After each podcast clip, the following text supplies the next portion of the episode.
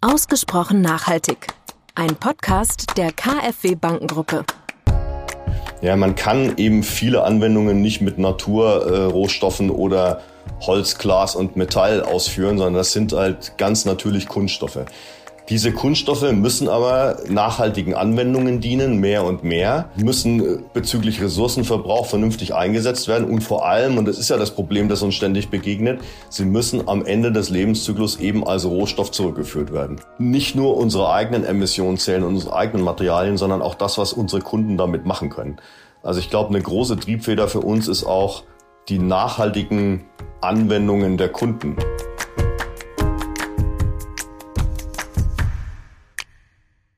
Herzlich willkommen zu einer neuen Folge von Ausgesprochen Nachhaltig, dem KfW-Podcast rund um Nachhaltigkeitsthemen. Mein Name ist Alexander Baunach. Ich spreche in der heutigen Folge mit Christian Hessler über eine zirkuläre Wirtschaft. Willkommen, Christian.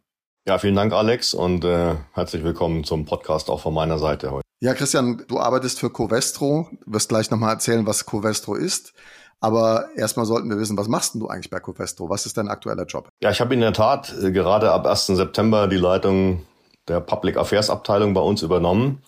Bin aber schon seit Jahrzehnten im Unternehmen und auch viel im Bereich Nachhaltigkeit unterwegs gewesen, habe die Gesamtleitung Nachhaltigkeit bei uns gehabt, habe mich in den letzten Jahren eben dafür eingesetzt, dass wir bei uns die Kreislaufwirtschaft umsetzen und ich habe vor fast 30 Jahren als Solarforscher, also auch damals schon im Bereich Nachhaltigkeit angefangen. Das heißt natürlich, du bist ein Nachhaltigkeitsmensch in der Wolle gefärbt, würde ich das jetzt mal so sagen. Insofern bist du der perfekte äh, Ansprechpartner für das Thema Kreislaufwirtschaft. Du hast jetzt schon gesagt, was für Stationen du dahin gelegt hast, aber wie bist du überhaupt dahin gekommen? Also du sagst 30 Jahre schon bei Covestro. Meines Wissens gibt's Covestro noch gar nicht 30 Jahre. Also ähm, wie ist es denn dazu gekommen, dass du da gelandet bist?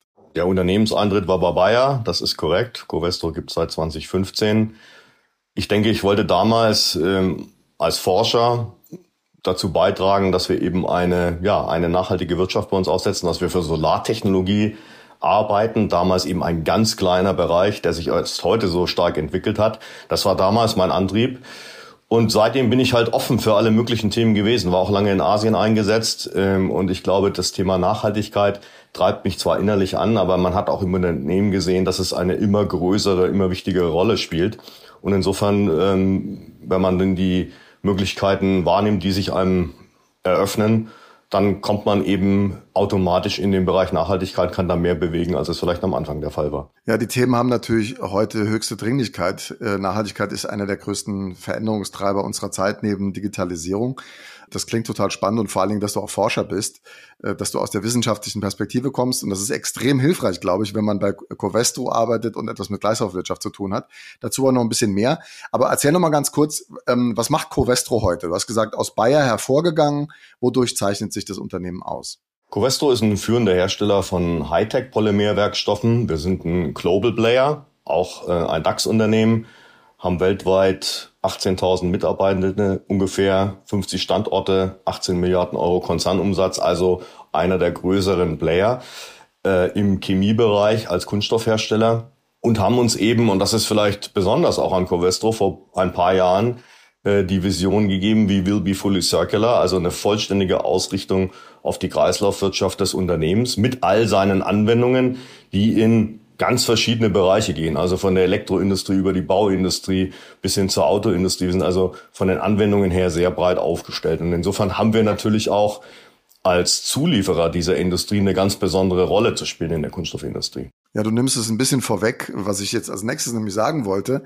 Äh, wenn man auf die chemische Industrie in Deutschland schaut, äh, und das geht für andere Länder ganz sicher genauso, dann steht sie ganz oft am Anfang von Wertschöpfungsketten, von Produktionsverfahren, von Innovationsprozessen, weil ihr, ihr seid Zulieferer für, für, für Vorprodukte, für verarbeitete Produkte. Also du hast ja schon aufgezählt, für welche Branchen, Sektoren ihr aktiv seid. Die chemische Industrie ist sozusagen auch ein ja ein, ein Treiber für Innovation und für Fortschritt in, Fortschritt in diesem Land. Und wenn ihr jetzt auf das Thema Kreislaufwirtschaft schaut, dann hat das natürlich eine, eine sehr große Breite, das Thema, weil ihr in allen Branchen da einen Impact habt. Ne? Ja, kann ich nur bestätigen. Man muss vielleicht beim Blick auf die Chemie auch nochmal unterscheiden. Der Teil der Wertschöpfungskette, den wir abdecken, ist ja relativ breit. Das fängt ja beim Öl und Gas an, äh, geht dann bis zu den Kunststoffherstellern. Also das ist selber schon ein relativ breiter Bereich. Aber ja, äh, wir sind Zulieferer für alle Industrien. Ohne Kunststoffe glaube ich, kann keine Abnehmerindustrie heute nachhaltig werden. Deswegen haben wir eine ganz spezielle Rolle, nicht nur nachhaltig zu werden als Unternehmen und uns auf die Kreislaufwirtschaft ähm, zu fokussieren, sondern eben auch mitzuhelfen, dass das für andere Unternehmen gelingt. Bevor wir tiefer eintauchen in das Thema Dimensionen von Kreislaufwirtschaft, was muss man als Unternehmen tun, was tut ihr im Konkreten, habe ich für dich vorbereitet, wie für jeden anderen Gast, drei kurze Fragen, drei Antworten. Also gerne in einem Wort oder in einem Satz antworten, nicht in mehreren Sätzen. Nachhaltigkeit äh, ist ein komplexes Thema. Ne? genau. Aber, ja, ja, ja, ja, Aber jeder Gast bekommt die Frage, immer die gleiche Frage. Nachhaltigkeit ist für mich. Ist eine Ausrichtung des persönlichen Handelns und auch innerhalb der Firma auf einen Erhalt und eine Verbesserung der Umwelt, in der wir leben. Heute zum A und O geworden, aber galt eigentlich so auch schon immer. War mehr als ein Satz, aber lassen wir durchgehen. Ich weiß. ähm, und was natürlich total naheliegend ist, habe ich mir in der Vorbereitung auf dieses Gespräch überlegt, Plastik ist Plastik oder Kunststoff, wie wir es nennen, ist ein äh, Produkt, das äh, unabdingbar ist für eine moderne Welt und auch für eine Nachhaltigkeit in unseren Abnehmerindustrien, hat aber, um das ganz deutlich zu sagen, in der Umwelt eben nichts verloren, sondern muss Rohstoff wieder werden. Klare Positionierung. Und die letzte Frage ist, um die nachhaltige Wende zu schaffen, müssen wir einen Gleichklang aus Industrie, Gesellschaft, Politik und Finanzindustrie ähm, schaffen, damit alle an einem Strang ziehen und zusammenarbeiten. Und ich glaube, wir sind dabei. Vielleicht geht es nicht schnell genug, aber das ist die Hoffnung, dass uns das gelingt. Auch ein klares Statement. Äh, insofern können wir gleich noch mal ein bisschen näher drauf schauen. Du hast ja schon angedeutet, was sich Covestro vorgenommen hat, auch strategisch.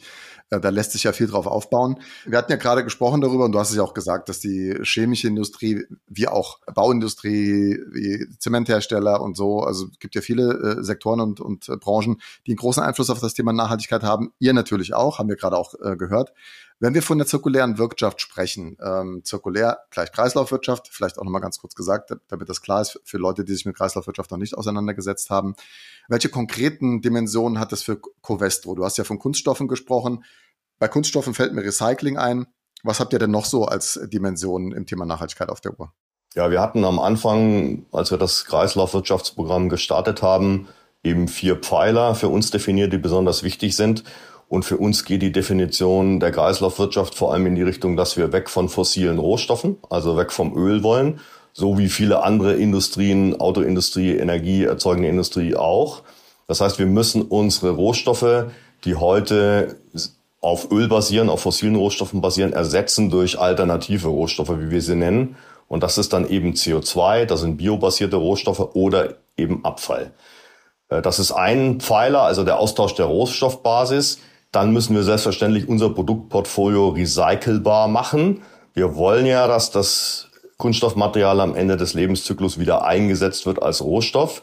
Das heißt, alle unsere Produkte, die wir in den Markt bringen, müssen eben auch recycelbar sein. Das ist nicht für alle Kunststoffe, auch nicht für unsere jetzt schon der Fall. Und dann haben wir natürlich das Thema grüne Energie wie überall, sondern ganz klar sagen, um erfolgreich zu sein, hin zu einer klimaneutralen äh, Kreislaufwirtschaft, und das ist ja unser Ziel mit der Kreislaufwirtschaft, nicht nur Ressourcenschutz und kein Plastik in der Umwelt, sondern eben auch die Klimaneutralität. Dafür werden auch wir viel grüne Energie benötigen. Und dann als vierter Pfeiler haben wir das Thema Partnerschaften, weil eine Kreislaufwirtschaft eben fast per Definition eine Kooperation entlang der Kreisläufe erfordert. Und glaube ich, hier sind ganz neue Kooperationsmodelle nötig, als wir sie bisher hatten.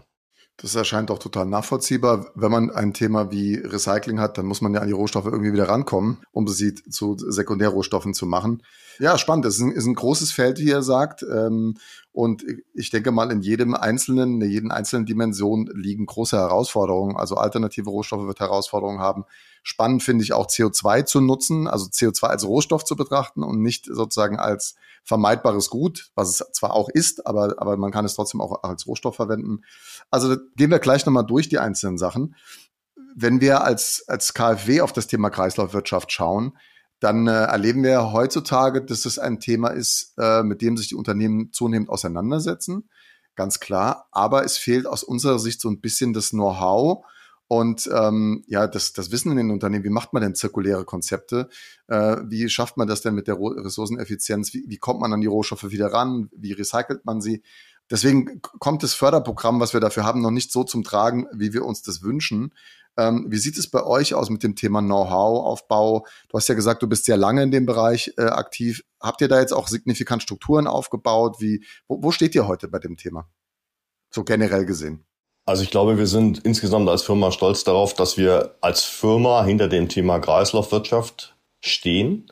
Komplett, denn das ist eine Aufgabe für die gesamte Firma, nicht nur für kleinere Abteilungen davon. Alle im Unternehmen haben dabei eine Rolle. Ähm, und ich denke, da sind wir weit gekommen, die Firma hinter, hinter dem Thema zu positionieren. Die Hürden sind natürlich trotzdem hoch. Du hast schon ein paar erwähnt. Also Zugang zu Waste, also Waste-Ströme groß genug zu machen. Auch die Vorbehandlung von Waste. Wir ersetzen ja hier einen, einen äh, sehr ausoptimierten Rohstoff Öl. Äh, das ist auch nicht einfach. Recyclingverfahren wenn es die heute nicht schon gibt, entstehen erstmal im Labor und müssen hochgescaled werden. Das ist teuer und risikobehaftet. Und letztlich haben alternative Rohstoffe, was vielleicht geahnt, auch immer einen höheren Preis als die fossilen Rohstoffe. Und das heißt für uns ist ganz wichtig, dass wir Wertschöpfungsketten finden mit unseren Kunden, mit, mit unseren Zulieferern, die gemeinsam diese Kosten eben absorbieren und der Gesellschaft und dem Endkunden ein nachhaltigeres Produkt zur Verfügung stellen können. Das ist also mit Investition und sehr viel Kooperation verbunden. Ja, du sagst es auch, ähm, müssen tragfähige Geschäftsmodelle sein. Man kann nicht langfristig irgendwie Substitute, also Ersatzrohstoffe nehmen für etwas, was aber so viel teurer ist, dass es sich nicht mehr wirtschaftlich rechnet in den Produktionsverfahren und im Absatz. Insofern ist die wirtschaftliche Komponente auch was ganz Wichtiges und da spielt Innovation wahrscheinlich eine große Rolle. Ähm, wenn ihr jetzt auf eure Schwerpunktthemen da schaut in eurem Portfolio, bevor wir nochmal die Frage stellen, was das strategisch äh, eigentlich heißt für euch, Habt ihr auch da so klassische Pilotprojekte? Macht ihr da Forschung? Also ist es denn wirklich so, wie man sich das vorstellt? Man, man überlegt sich neue Produktionsverfahren, man überlegt sich Recyclingverfahren und dann geht man ins Labor und hat die Wissenschaftler da stehen und die rühren in den Reagenzgläsern rum. Ist das, ist das eine richtige Vorstellung? Teilweise ja, teilweise auch nicht. Also wenn wir, wenn wir über den Rohstoffwechsel bei uns sprechen, dann kann das natürlich auch dadurch geschehen, dass in der Wertschöpfungskette oberhalb von uns neue Materialien zur Verfügung gestellt werden, die wir dann einkaufen können. Also biobasierte Rohstoffe, äh, die wir sowieso kaufen, wie Benzol, äh, Aceton und so weiter, können natürlich teilweise schon auf Biobasis hergestellt werden. Das wäre dann ein Beitrag zur Reduzierung des CO2-Footprints äh, dem wir einfach dann zukaufen können wie bisher und dann nutzen wir auch die Anlagen, die wir bisher haben. Das ist natürlich eine, eine sehr schnelle Drop-in-Lösung. Aber nochmal, Kreislaufwirtschaft heißt natürlich auch, dass unsere Kunststoffe am Ende ihres Einsatzzyklus wieder zu Rohstoffen werden und recycelt werden müssen. Und das geht eben nicht äh, immer oder nur selten sogar mit den mechanischen Ver Verfahren, die wir heute alle kennen, sondern äh, unsere Produkte sind Hightech-Polymere, die eben durch chemische Prozesse aufgebaut wurden. Dann muss man die eben auch in chemischen Prozessen wieder zerlegen. Und diese Verfahren tatsächlich, also da ist noch einiges an Laborarbeit äh, erstmal in der Stadtphase nötig. Und dann müssen die eben hochgescaled werden. Und das sind schwierige, teure Prozesse, auch riskante Prozesse. Aber den stellen wir uns natürlich. Wir wollen Produkte in den Markt bringen, die dann auch recycelbar sind. Ich will noch mal gerne irgendwie zwei, drei Fragen zum Thema Unternehmensausrichtung stellen, bevor wir wirklich in das Thema Kunststoff noch mal tiefer eintauchen. Wie lange beschäftigt ihr euch denn schon mit dem Thema Kreislaufwirtschaft? Also ich sag mal so, in, im Mainstream beschäftigt man sich aus meiner Sicht so die letzten vier Jahre zunehmend damit. Wie lange seid ihr schon am Thema aktiv? Also tatsächlich haben wir auch 2019 das Kreislaufwirtschaftsprogramm bei uns gestartet.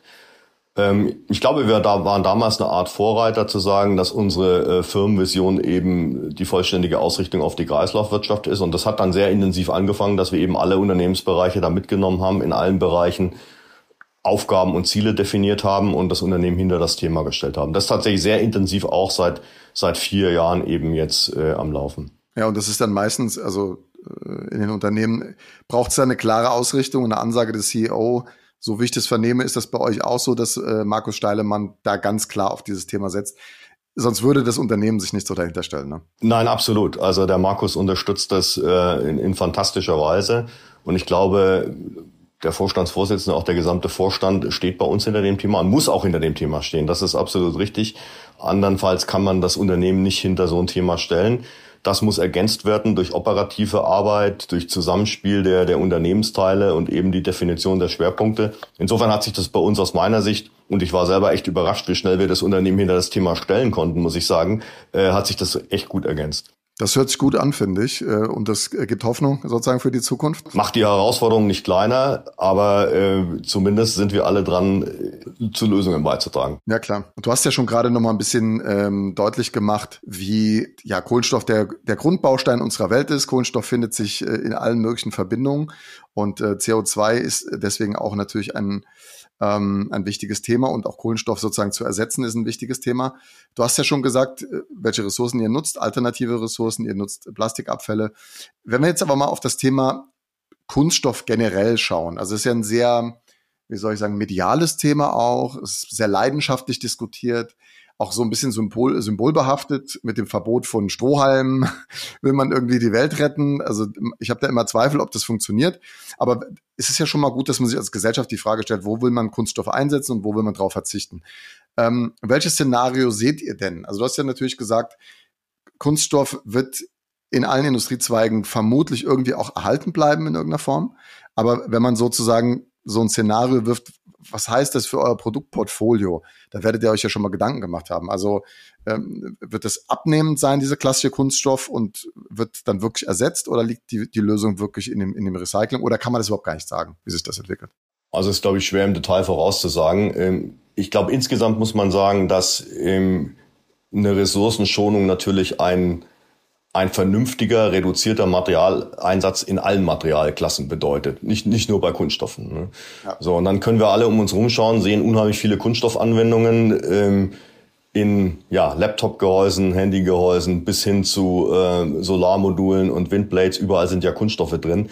Äh, wenn man sich das mal ein bisschen anschaut, dann wird man sehen, dass modernes und auch nachhaltiges Leben ohne Kunststoffe praktisch unmöglich ist. Und das der Grund dafür ist, dass Kunststoffe ebenso speziell auf ihren Einsatzbereich äh, optimiert werden können.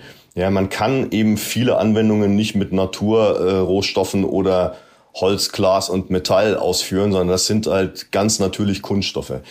Diese Kunststoffe müssen aber nachhaltigen Anwendungen dienen, mehr und mehr, äh, müssen äh, bezüglich Ressourcenverbrauch vernünftig eingesetzt werden und vor allem, und das ist ja das Problem, das uns ständig begegnet, sie müssen am Ende des Lebenszyklus eben als Rohstoff zurückgeführt werden. Es, es geht letztlich darum, Kohlenstoff im Kreislauf zu fahren und Kohlenstoffquellen, die nicht fossil sind, das sind eben Biomaterialien, das ist Abfall, die Kunststoffabfälle und das ist auch CO2. Und diese drei Quellen, und alles sieht danach aus, dass wir auch in den nächsten Jahrzehnten einen Mix aus diesen drei Quellen haben werden, müssen eben der nachhaltige Kohlenstoff sein, den wir im Kreislauf fahren und eben abgeschnitten werden muss die, die Zufuhr von fossilen Kohlenstoff. Das, das ist das Ziel. Schwer umzusetzen, muss ja auch finanziell tragfähig sein. Aber das ist ganz klar das Ziel und in die Richtung arbeiten wir. Das Thema Recycling spielt da natürlich eine große Rolle. Chemisches und mechanisches Recycling hatten wir gerade schon unterschieden. Mechanisches Recycling kann man sich ja leicht vorstellen. Klar, da kommt irgendwie die Kunststoffe kommen zurück und äh, man, man sortiert die, weil muss ja Kunststoff meines Wissens ja immer sortenrein auch äh, verarbeitet werden. Man kann nicht verschiedene äh, Polymerverbindungen irgendwie miteinander äh, recyceln, sondern man muss es irgendwie auseinander äh, klabüsern so und dann zersägt man das irgendwie und nutzt es vielleicht als Füllmaterial oder äh, weiß der Geier was, wofür man das nutzt. Das Thema chemisches Recycling, also neulich kam im ZDF irgendwie auch ein, ein Beitrag, bei dem jemand äh, gezeigt hat, wie man Kunststoffe in einem chemischen Verfahren wieder auflöst und sozusagen wieder zusammenbauen kann. In der Welt der Kunststoffe, die so vielfältig ist, ist es realistisch, dass wir das irgendwie auf die gängigsten Kunststoffarten hinkriegen oder, oder bleibt das irgendwie nur so ein, ein kleiner Aspekt? Oder auch können wir es da noch nicht sagen, weil Innovation nicht vorhersehbar ist? Da kann man schon ein paar Aussagen treffen. Also einmal holt die Kunststoffe hier ihre Vielfältigkeit ein die dann eben nicht mit einem gängigen Recyclingverfahren äh, wieder bearbeitet werden können und zu Rohstoffen werden können. Das mechanische Recycling hattest du beschrieben. Wir kennen es alle von den äh, PET-Flaschen, das im Supermarkt schon anfängt. Das sind aber Kunststoffprodukte, die aus einem sehr homogen einem Kunststoff bestehen und eben auch nur kurzfristige Nutzung waren. Äh, wenn man sich vorstellt, dass unsere Kunststoffe teilweise zehn oder noch mehr Jahre im Einsatz sind, äh, dann weiß man schon, dass das Einsammeln und das Wiederverwenden halt eine ungleich höhere Schwierigkeit hat. Und wie du schon sagst, ähm, wenn man mechanisch zerkleinert Kunststoffe, verlieren die eben zum Teil ihr Eigenschaftsprofil. Die Kunststoffe werden dadurch nicht besser, weil die Kohlenstoffketten, wenn man jetzt mal technisch spricht, eben zerkleinert werden und damit Eigenschaften auch verloren gehen. Deswegen ist das mechanische Recycling, wenn einsetzbar, das Recycling der Wahl. aber es ist eben nicht für alle Kunststoffe einsetzbar. Ne? Ganz typisches Beispiel für uns ist das Matratzenrecycling, also ein, Schaumstoff, den kann man natürlich mechanisch zerkleinern, aber dann fehlen, fehlen uns schlicht und ergreifend die Anwendungen, die die entsprechende Menge absorbieren würden. Deswegen hier das chemische Recycling, also ein Auflösen der Kohlenstoffketten in einzelne Kohlenstoffatome oder Moleküle, die wir dann wieder zu einem Kunststoff aufbauen können, ohne Verluste der Eigenschaften, die er vorher hatte. Das ist das Ziel. Wir brauchen das einfach supplementär. Das soll sich gar nicht Wettbewerb machen, die, die Recyclingverfahren, sondern die müssen nebeneinander her betrieben werden. Und auch das chemische Recycling, vielleicht dazu noch, wird ja oft sehr kontrovers diskutiert und gleichgesetzt mit Hochtemperaturprozessen. Teilweise sind die das, muss aber nicht sein. Es gibt auch zum Beispiel enzymatisches Recycling, das bei ganz milden Temperaturen abläuft. Ich glaube, die Chemie hat sehr viel Know-how und sehr viel Wissen, wie man die Kunststoffe, die wir einst ja mal aufgebaut haben, auch wieder äh, gut auseinander nimmt. Ja, und wir werden da natürlich keine Kompromisse bezüglich Sicherheit der Materialien, äh, Ausbeuten äh, und auch Energieverbrauch machen. Ja, niemand will ja einen Prozess jetzt aufstellen, der besonders viel Energie verbraucht. Das ist ja überhaupt nicht das Ziel. Wir haben uns ja sogar für Energieverbrauch und eigene Emissionen ähm, Scope 1 und 2 heißt das ja im Fachjargon, äh, sehr ehrgeizige Klimaziele gesetzt. Also es geht nicht darum, jetzt viel Energie zu verbrauchen, um Kunststoffe zu recyceln. Aber rein technisch gesehen müssen wir eben über das Mechanische auch rausgehen. Was mir direkt dabei einfällt, du hast PET-Flaschen genannt. Habt ihr eine Meinung zum Thema PET-Flaschen? Weil ich finde, die Welt ist ja leider nicht eindeutig. Es kommt ja ganz immer auf den Kontext an, ob man Glasflaschen nehmen sollte. Die müssen ja auch transportiert werden, sind viel schwerer, müssen gespült werden, können nur äh, begrenzt drei oder viermal eingesetzt werden. Habt ihr eine Meinung zum Thema PET-Flaschen oder nicht? Also wir sind selber ja kein PET-Hersteller. Ähm, ich, ich sage nur insgesamt beim Vergleich solcher Anwendungen muss man alle Aspekte berücksichtigen. N nicht nur ist es Kunststoff oder nicht, sondern genau was du sagst, Wasserverbrauch, Emissionen äh, in der Logistikkette und so weiter, das muss man sich genau anschauen. Und die Kunststoffanwendungen, die wir heute haben, sind ja aus gutem Grund äh, entstanden, ne? weil sie Vorteile bieten für den Endnutzer. Und dann muss man eben sehen, äh, wenn man jetzt Nachhaltigkeitsaspekte damit berücksichtigt, was man machen muss, ist es dann immer noch das beste Material oder nicht. Ne? Und das hängt sehr von den Details ab. Dafür gibt's ja die Lifecycle Analysis, die dann diese Themen beleuchtet und die muss man dann eben auch anwenden und sich für das richtige Material entscheiden. Das kann, kann von der Anwendung abhängig sein. Ne? Ich, ich rate generell bei den Kunststoffen immer auf die Anwendung zu schauen. Die sind ja so vielfältig. Und da wird man dann entscheiden können, was ist jetzt die nachhaltigste Lösung oder nicht. Ja, ist immer eine Abwägungsfrage. Deswegen äh, finde ich gut, dass du das auch nochmal bestätigst. Es kommt auf den Einsatzzweck immer an und man muss sich den konkreten Fall anschauen. Genau. Insofern gibt es da keine, keine Wahrheiten in dem Sinne, die allgemeingültig wären. Ihr macht zwar nichts im Bereich der Verpackung, ähm, da gibt's ja viele, wie soll ich sagen, Alternativen, die da entwickelt werden. Aus natürlichen Pflanzenfasern wird dann Folie hergestellt und, und, und. Welche Rolle spielt das in den Innovationsprozessen bei euch? Du hast ja gesagt, Alternativen zum Kunststoff zu finden, die natürliche Basis haben und nicht ähm, sozusagen CO2-Emissionen mit sich bringen. Wie weit seid ihr da? Was kann man dazu sagen? Ja, also Verpackung ist der, der Hauptabfallstrom deswegen ähm, gibt es auf die Verpackung eben sehr großen Fokus, auch von Seiten der Politik.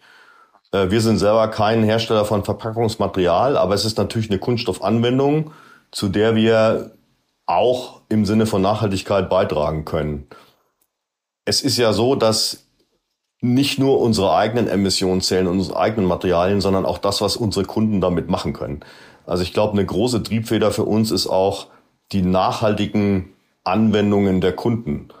Ich fange mal beim anderen Beispiel an, Alex, wenn du erlaubst. Elektroautos zum Beispiel brauchen sehr viele Leichtbauteile, ne? haben einen Frontgrill, der eine ganz andere Funktion hat, eben kein Kühlereinlass wie in der Vergangenheit. Der dient zur Kommunikation, der dient für Sensoren, ja, da, da braucht man Kunststofftechnik. Ne? Das sind jetzt keine Themen, die bei uns äh, auf äh, Nachhaltigkeitsziele direkt einzahlen, aber wir helfen unseren Kunden eben damit. Und genauso ist es in der, in der Verpackungsindustrie eben auch.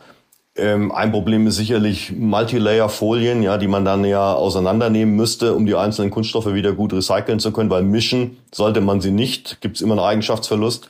Insofern könnte man zum Beispiel dafür sorgen, dass diese Kunststofflagen besser trennbar sind oder dass man vielleicht sogar die eine oder andere Lage eben durch ein Coating, wir sind ja äh, Coating-Spezialisten, ersetzt und damit das Recycling eben einfacher macht. Also das ist durchaus eine Chance, die wir haben als Unternehmen, dass wir Recyclingverfahren ähm, für äh, Produkte, die hauptsächlich gar nicht von uns kommen, äh, vereinfachen durch, durch Anwendungen. Bei dem Thema Kunststoff liegt mir eins auch immer noch auf dem Herzen. Wir hatten das mal in einer der ersten Folgen, da ging es um das Thema Mikroplastik und äh, Mikroplastik aus der aus dem Wasser herauszufiltern. Dafür gibt es auch mechanische Verfahren mittlerweile. Beschäftigt ihr euch auch mit sowas oder ist das für euch gar kein Thema, weil ihr sagt, wir produzieren Dinge für die Industrie und die müssen irgendwie schauen, wie sie das einsetzen und, und sagen wir mal, Abrieb und solche, solche Dinge sind, ähm, sind deren Verantwortung? Oder, oder sagt ihr als, sagen wir mal, Primärhersteller von, von Dingen, Nee, das ist für uns auch ein Thema. Wir schauen auf die Langlebigkeit oder auf die Produkteigenschaften. Also wir sehen uns als Teil der Kunststoffindustrie. Da gehört das Thema Mikroplastik natürlich dazu. Die unterschiedlichen Unternehmen können dazu unterschiedlich viel beitragen. Wir wissen ja, dass der Hauptteil des Mikroplastiks aus Reifenabrieb kommt. Reifen brauchen wir noch eine Weile. Insofern würde ich erwarten, dass dort bei den Reifenherstellern eben das Anforderungsprofil Richtung weniger Abrieb geht, bin aber kein Experte da. Ne? Das würde ich als logische Konsequenz sehen. Für uns geht es vor allem darum, in unseren Produktionen ähm, den Verlust von Pellets und, und, und Kunststoffpartikeln zu vermeiden. Und da haben wir in der Tat auch schon seit Jahren ein Programm aufgelegt, das eben an den verschiedenen Produktionsstandorten dann verhindert, dass von uns selber äh, Mikroplastikpartikel äh, eingetragen werden in die Umwelt. Also wir sehen uns hier schon als Teil des Ganzen. Die Frage ist immer, wie viel kann man als einzelnes Unternehmen zu den verschiedenen Themen beitragen?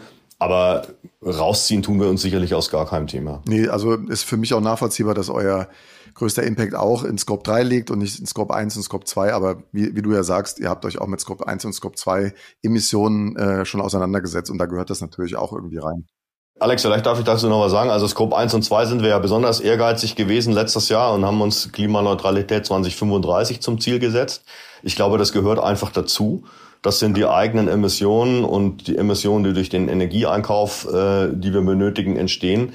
Ähm, ich glaube, das ist äh, fast Pflicht und auch was, wo man eben eine große Zahl von Mitarbeitenden hinter das Thema bringt, weil es hauptsächlich die Produktion betrifft. Also insofern tolle, tolles Ziel das ja auch zur Unternehmenssteuerung jetzt schon dient. Und das Scope 3 ist natürlich nochmal eine andere Dimension. Für die, für die, für die Chemiehersteller steckt da der Haupt-CO2-Fußabdruck drin, bei uns ungefähr 80 Prozent.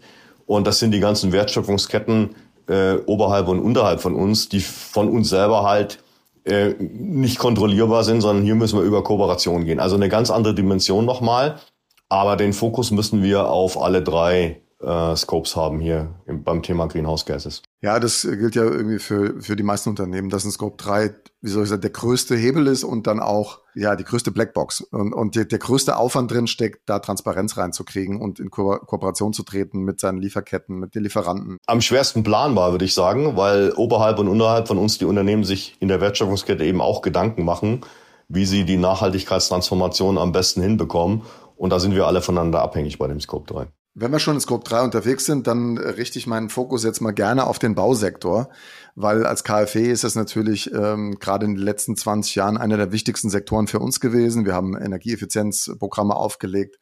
Äh, wir sind jetzt auch wieder von der Bundesregierung gefordert, wenn es um solche Dinge wie Heizungsgesetz, Ladesäulenstruktur, PV-Anlagen und sowas äh, geht. Und natürlich gehört der Bausektor auch zu den ressourcenintensivsten Sektoren in Deutschland. Nebenbei, glaube ich, auch der größte Abfallproduzent, die Bauindustrie, wenn man an die Abfallströme denkt. Und ja, hier werden auch sehr viele Materialien von euch eingesetzt. Äh, nicht zuletzt in dem Thema, wenn es um Energieeffizienz, Ressourceneffizienz von Häusern geht, also Wärmedämmung, äh, Schaumstoffwolle, solche Dinge. Also Bauindustrie ohne chemische Industrie zu denken, wäre wär schwierig. Insofern Grundsätzlich ist das ja dann auch ein riesiges Rohstofflager für euch.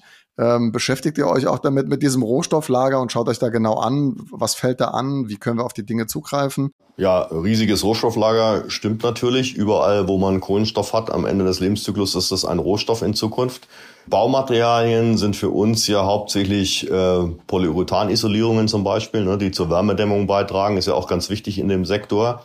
Ja. Und da sind wir insofern äh, tätig, dass wir eben für dieses Polyurethan, das da eingesetzt wird, ähnlich wie in Kühlschränken eben auch, erstmal ein Recyclingverfahren brauchen. Also das ist eins dieser Materialien, die eben heute nicht recycelbar sind. Das ist bei Polyurethan nicht einfach, muss man ganz klar sagen. Insofern ist äh, hier der Fokus auf Recycelbarkeit, tatsächlich Laborarbeit noch in, in Konsortien. Und wenn das fertig ist, wenn wir uns äh, hier einen Prozess überlegt haben, den wir hochscalen können, dann wird natürlich Und das kann man teilweise parallel machen. Der, der Zugang zu Waste, Sortierung, Konditionierung, ähm, dann der zweite Schritt sein. Also im, insofern jetzt kein Vorzeigeprojekt. Da ist wirklich Weichschaum und Matratze für uns jetzt ganz vordringlich. Ähm, aber das vergessen wir sicherlich auch nicht, den Bausektor. Nee, ich, ich frage es halt deswegen, weil wir natürlich schon seit sehr vielen Jahren oder Jahrzehnten auch Dämmungsmaßnahmen finanzieren. Wie du sagst, Polyurethan gehört dazu, äh, ist eine, eine Möglichkeit, das zu tun. Und ähm, die Dinge haben ja eine gewisse Haltbarkeit oder eine gewisse Verweildauer jetzt auf einer Fassade. Und wenn man sie dann sozusagen auch wieder abbaut, um die Fassade zu erneuern, die Dämmung zu erneuern oder dicker zu machen oder was mit dem Haus auch passiert im Zuge von irgendwelchen Effizienzmaßnahmen oder Umbaumaßnahmen, dann ist das natürlich ein, ein großes Thema. Aber was ich raushöre, dass ihr trotzdem auch, wir haben ja das Thema Ko Kooperation schon, schon gehabt, dann auch dann wirklich mit der ja, äh, Abfallindustrie sprecht und sagt, hier gibt's Ab Abbruchmaterialien, hier gibt's Restmaterialien aus dem Bau, dass man da auch schon die Gespräche führt, wie, wie sind da die Ströme, wie kann man auf die Sachen zugreifen und, und, und dass man sich da im Austausch befindet. Natürlich, das ist, das ist extrem wichtig, diese Kooperation, die wir in der linearen Industrie bisher gar nicht hatten. Mhm. Insofern äh, betreten wir da auch Neuland mit diesen Kooperationen. Abfälle sind Rohstoffe für uns, äh, wobei man ganz klar sagen muss, auch ein gut sortierter gelber Sack ist noch kein Rohstoff für uns. ja. wir, wir müssen hier halt, äh, wir müssen reinigen, wir müssen wirklich sehr, sehr sortenrein sein. Ähm, und diese Herausforderung gibt es natürlich bei allen Abfallströmen. Ne? Wenn man äh, an die Bauindustrie denkt, auch bei Windblades zum Beispiel. Ne? Windblades werden ja recycelbar ausgeführt werden ab 2025 in der, in der EU. Ne? Wie recycelt man ein Windblade? Wie bekommt man da Polyurethane wieder raus? Also das sind enorme technische Herausforderungen in diesem relativ kurzen Stück der Wertschöpfungskette vom, von der Abfalleinsammlung, Sortierung bis wirklich wieder zum Rohstoff für eine chemische Produktion. Wenn jetzt ein Unternehmen auf die Idee kommt, ein Unternehmer hört uns zu und sagt, Kreislaufwirtschaft ist jetzt das Ding, habe ich mich noch nicht drum gekümmert. Wie, wie fängt ihr am besten an? Äh, was sind da eure äh, Learnings? Was sind da eure Empfehlungen? Als erstes muss mal der CEO dahinter stehen, würde ich sagen. Und dann, äh, glaube ich, braucht man ein Programm, das sich überlegt, wie ich die ganze Firma dabei mitnehme. Äh, ich glaube, ein Fehler wäre, wenn man sagt, das ist jetzt ein Thema für wenige Leute in der Strategieabteilung oder so, sondern es ist eine Transformation Kreislaufwirtschaft, aber nicht nur für die Industrie, sondern auch fürs Unternehmen. Und damit ist es wichtig, wie man die Mitarbeitenden hinter das Thema stellt und eben für alle Teilbereiche des Unternehmens auch Aufgaben definiert und, und damit äh, dann alle dabei hat aber eben auch zulässt, dass es Unklarheiten gibt. Ja, das ist ja ein, ein, ein Weg über die nächsten Jahrzehnte und nichts, was man jetzt in so einem Projekt in kurzer Zeit umsetzen kann. Nee, ganz genau. Man muss sich auch immer die Frage stellen, das ist ja bei Nachhaltigkeit äh, erstmal die Schlüsselfrage, wo ist mein größter Impact?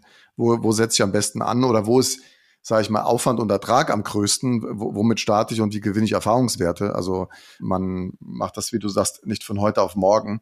In dem Zusammenhang habe ich mir die Frage gestellt, ob ihr diese Konzepte selbst entwickelt oder gibt es da auch Unternehmen, die euch dabei unterstützen, die, die, dann sagen, hier, wir haben Ideen, wir haben irgendwelche Verfahren entwickelt. Ähm, wie kann man sich das in der Zusammenarbeit vorstellen? Ja, also Ideen gibt's unfassbar viele. Äh, ich glaube, die Kooperationsbereitschaft quer über die Industrie, Beratungsunternehmen ist, ist unfassbar hoch. Trotzdem muss man als Unternehmen natürlich einen eigenen Weg finden. Man hat eine eigene Position auf der Wertschöpfungskette.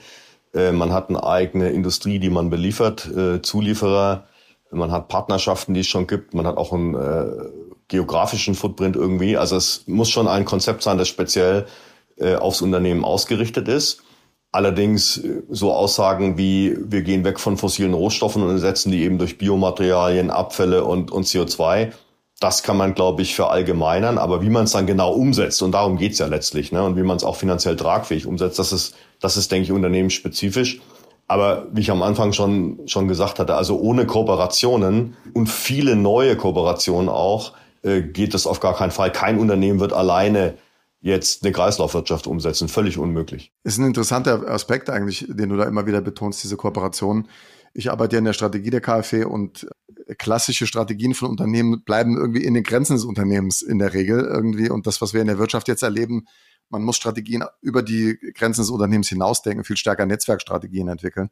Äh, ist auch eine Herausforderung für die strategischen Einheiten äh, in der heutigen Zeit, da die Arme aufzumachen und äh, Anschluss zu finden an andere Unternehmen. Das Thema Digitalisierung, da kommen wir nicht dran vorbei. Das spielt in jedem Kontext in Nachhaltigkeit auch eine Rolle. Äh, in eurem Zusammenhang, kannst du dazu was sagen? hat das einen besonderen Impact nochmal bei dem Thema Zirkularität? Ähm, hat das eure Produktionsverfahren verändert? Hat das, hat das beim Thema Abfallrückgewinnung irgendwie spielt das eine Rolle? Oder, oder ist das eher ein Thema und ihr seid immer noch auf chemisch-mechanischen Recyclingprozessen und solchen Dingen unterwegs? Also gerade auf das Thema Kreislaufwirtschaft fokussiert. Also ich gebe dir absolut recht, an Digitalisierung kommt man nicht vorbei, will auch nicht vorbeikommen. Ich denke mal, Digitalisierung und Nachhaltigkeit sind die beiden großen Treiber von Innovation, die wir heute haben. Insofern ist ähm, ein Überlapp selbstverständlich. Die Frage ist immer nur, äh, machen wir schon das Beste draus oder gibt es noch mehr Felder, wo uns die Digitalisierung bei der Umsetzung der Kreislaufwirtschaft helfen kann? Also natürlich gibt's digitale Forschungsanstrengungen bei uns in sehr ausgiebigem Maße. Ähm, wir haben eine Optimierung in der Produktion durch Digitaltechniken, Energieverbrauch und so weiter. Äh, wir können Chemie äh, digital unterstützen natürlich heutzutage. Und speziell auf die Kreislaufwirtschaft bezogen spielt eben, wir haben die Wertschöpfungsketten diskutiert, die Transparenz entlang der Wertschöpfungskette eine Rolle. Ja, unsere Kunden wollen von uns den CO2-Fußabdruck unserer Produkte haben, gegebenenfalls noch weitere Parameter in Zukunft. Und wir wollen das von unseren Zulieferern auch haben. Insofern muss man entlang der Wertschöpfungskette eben Transparenz schaffen zu nachhaltigen Parametern wie CO2-Fußabdruck, ähm, Materialinhalten natürlich auch, ähm, vielleicht Recyclingquoten in Zukunft. Und diese Transparenz lässt sich nur mit Hilfe äh, bester Digitaltechnologien in so einem komplexen Umfeld wie der Chemie sicherstellen. Also das ist, das ist schon mal klar. Äh, bei den Recyclingverfahren würde ich im Moment ähm, noch, wenn man im Labor ist, die digitale Forschung in der Chemie sehen.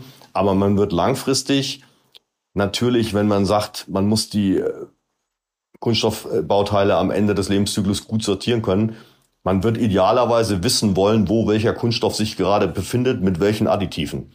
Ja, insofern spielen diese digitalen Produktpässe, die ja auch in der Entwicklung sind, aus meiner Sicht eine sehr große Rolle, weil wir eine Riesenhürde in der Nutzung der Abfallströme und der Wiederaufbereitung haben für, als, als Rohstoff für die Chemieindustrie.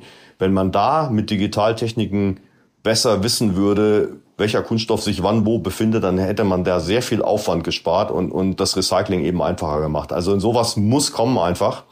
Mhm. Und da sehe ich also im Moment einen, einen sehr großen Hebel, einen zukünftigen über die Themen hinaus, die ich, die ich sonst noch erwähnt habe. Wenn wir jetzt auf die politische Ebene schauen, du hast gesagt, woran Innovation hängt und äh, an welchen Themen ihr dran seid, wo die Dimensionen sind, was die größten, wichtigsten Hebel sind dann bin ich natürlich als Vertreter einer Bank irgendwie zwangsläufig dann auch beim Thema Politik und Investitionen. Also wenn du auf die politische Ebene schaust, ähm, was braucht's, um eine zirkuläre Wirtschaft in eurem Bereich, im chemischen Bereich voranzubringen? Ja, da gibt es das schöne Wort Technologieoffenheit immer. Klingt etwas äh, überholt jetzt, aber es ist tatsächlich immer noch richtig. Wir sind im komplexen Umfeld und müssen halt verschiedene Technologien ausprobieren können. Das heißt ja nicht, dass wir 10 bis 15 Technologien parallel jetzt hochscalen wollen. Das ist ja auch nicht unser Interesse, aber man muss eben anfangen in so einem Innovationsprozess mit mehreren Technologien und sich dann auf die richtige festlegen können. Das Thema mechanisches, chemisches Recycling nur als Beispiel. Ja. Meines Erachtens braucht man für die Hauptkunststoffsorten eben die effizientesten, nachhaltigsten Recyclingverfahren und dazu muss man eben offen sein, verschiedene Technologien anzuwenden. Das ist einfach so. Äh, dann haben wir natürlich hochriskante Projekte Forschungsförderung muss einfach ein, eine Rolle spielen. Ähm, ich komme ja, wie ganz am Anfang gesagt, aus der Solarindustrie. Da hat damals äh, das BMBF noch eine, eine, eine ganz tolle Rolle gespielt, indem sie eben Netzwerke äh, formiert hat in Europa und in Deutschland. Und dann eben auch damals noch Solarindustrie, heute ist es eher eine Commodity, aber damals eben Hochrisiko Solarforschungsprojekte gefördert hat und dadurch eben das Risiko verringert. Und das ist, glaube ich, auch heute nochmal wichtig. Wir haben hochriskante Verfahren. Es geht nicht nur um Laborprozesse. Es geht letztlich ja auch um ein Hochscalen im, in den 100.000 Tonnen Maßstab. Und, und das ist ein, sind riskante Unterfangen, die sehr teuer sind. Da kann natürlich eine Forschungsförderung das Risiko für die beteiligten Unternehmen reduzieren. Und dann insgesamt würde ich mir halt wünschen, dass wir hier so einen Innovationsspirit wieder kreieren in, in Deutschland und Europa. Wir haben, glaube ich, unglaubliche Stärken in der Chemie, im, in der Ingenieurtechnik, wenn wir die zusammenfahren, dann glaube ich, haben wir hier eine Chance auch für, für Europa und Deutschland eben Technologien zu entwickeln, die äh, weltweit der Maßstab werden. Und dazu braucht man aber einen gewissen Spirit und Kreativität, den muss man, glaube ich, entwickeln wieder. Ähm, Im Moment wird sehr viel berichtet und, und gemessen, aber wir brauchen beides. Ne? Und äh, Transparenz ist natürlich auch wichtig, keine Frage. Ne? Aber wir, wir brauchen diesen Spirit. Wir könnten das, glaube ich, stemmen, das Thema. Und äh, der müsste politisch und auch aus der Finanzindustrie gerne natürlich unterstützt werden. Ich nehme mit, ihr seid äh, nicht Vertreter der Wirtschaft, die pessimistisch sind, sondern ihr seid optimistisch. Das finde ich total gut, äh, dass ihr optimistisch in die Zukunft blickt und sagt, wir sind Teil der Lösung, wir geben uns richtig Mühe, da voranzukommen. Und geachtet der Energieproblematik und der Standortbedingungen, die wir in Deutschland haben. Ich, ich nehme auch mit, dass die Finanzinstitute, also die KfW, ist natürlich für solche Dinge auch da, ähm, Förderung zu betreiben, gerade wenn es darum geht, äh, Dinge marktreif zu machen, haben wir beim Thema Windkraft gemacht. Äh, denke ich mal, können wir bei Power to X und solchen Dingen machen. Ist wahrscheinlich auch in der chemischen Industrie dann auch wichtig, euch bei Produktionsverfahren und äh, neuen Dingen äh, da zu unterstützen. Also, also ich möchte nicht sagen, dass das wirtschaftliche Umfeld keine Rolle spielt. Ne? Das ist natürlich im Moment schwierig und äh, betrifft dann auch die Kreislaufwirtschaft natürlich indirekt, aber wir, wir halten an unseren langfristigen Zielen und Ausrichtungen selbstverständlich fest. Und Optimismus, ja, ähm, ich bin selber persönlich immer relativ optimistisch und ich muss sagen, beim Thema Nachhaltigkeit ist es halt auch so, dass man sehr leicht Personen, Kolleginnen begeistern kann für das Thema. Und ich glaube, das ist dieser Spirit, den ich meine. Jeder arbeitet gern dafür und wir sind in allen vier Bereichen Politik, Industrie, Gesellschaft, äh, Finanzindustrie dabei, uns in diese Richtung zu entwickeln. Das war vor 30 Jahren in der Solarindustrie nicht so. Da war das einfach eine neue Technologie. Heute haben wir diesen Gleichklang dieser vier Blöcke. Und das macht mich persönlich halt, gerade mit der Erfahrung, dass Solar eben nach 25 Jahren äh, ein, ein großer Teil der deutschen Energieversorgung ist und 1990 noch, äh, sag ich mal, im Labor war, macht mich optimistisch, dass man das eben auch in anderen Bereichen hinbekommen kann. Ja, das finde ich auch gut. Also deswegen, das nehme ich für mich mit, äh, dass du diesen Drive äh, hier ähm, reinbringst. Und ich hatte dich auch nicht so verstanden, dass Standortbedingungen keine Rolle spielen. Ganz im Gegenteil, für die chemische Industrie, glaube ich, eine wichtige, wichtige Diskussion und auch eine wichtige Weichenstellung, was Energiepreise und sowas angeht, die gerade ansteht. Ähm, aber wollen wir gar nicht in diese politischen aktuellen Debatten reingehen, sondern wie gesagt, ich finde es inspirierend und spannend, was ihr bei dem Thema macht und was ihr euch vorgenommen habt in der Unternehmensausrichtung. Deswegen hat mir das echt Spaß gemacht, mit dir darüber zu sprechen. Und zum Abschluss gibt's für unsere Gäste immer die letzte Frage, der Zauberstab, der virtuelle, den wir äh, verleihen. Ähm, also wenn du jetzt den Zauberstab in der Hand hast und könntest dir überlegen, dass du eine Sache, ein Projekt im Handstreich äh, umsetzen würdest, ähm, was wäre das in deinem Fall? Also ich hätte gerne einen kleinen und einen großen Zauberstab, wenn es geht. Also den kleineren würde ich dafür einsetzen, dass wir das Thema äh, Weichschaumrecycling und Matratzenrecycling mit unseren Partnern hinbekommen, weil das das erste Großprojekt ist, wo wir zeigen wollen, dass wir Rohstoffe wirklich aus aus Kunststoffen und Matratzen am Ende des Lebenszyklus wieder generieren können. Das ist ganz wichtig für uns. Das ist nicht einfach, aber das wollen wir schaffen. Das wäre der kleine Zauberstab und der große habe ich eigentlich schon erwähnt, ne? dass, dass Politik, Industrie, Gesellschaft wirklich äh, an einem Strang ziehen und dieses, ja, dieses innovative Potenzial, das wir haben hier in, in Deutschland und Europa, äh, nochmal nutzen, um, um nach vorne zu gehen. Das, das wäre dann der große Zauberstab, sag ich mal. Ein sehr schöner Wunsch und äh, ich glaube, jeder wird in Gedanken das irgendwie unterstreichen und äh, nicken. Insofern wünsche ich dir viel Erfolg in der neuen Aufgabe. Danke. Ähm, werde es mit Interesse verfolgen. Und ich wünsche Covestro genauso viel Drive, wie du ihn ausstrahlst, in den weiteren Dingen, wenn es um Kreislaufwirtschaft und sonstige Dinge geht, voranzugehen. Ja, und bleibt mir nur noch dir zu danken, dass du dir die Zeit genommen hast. Ich wünsche dir alles Gute und vielleicht hören wir uns hier nochmal. Ja, vielen Dank, Alex, auch von unserer Seite her, dass wir heute die Gelegenheit hatten, bei dir zu Gast zu sein. Und ja, also wir geben weiter unser Bestes und vielleicht äh, sprechen wir ja bald mal nochmal drüber. Danke. Genau, alles klar, vielen Dank.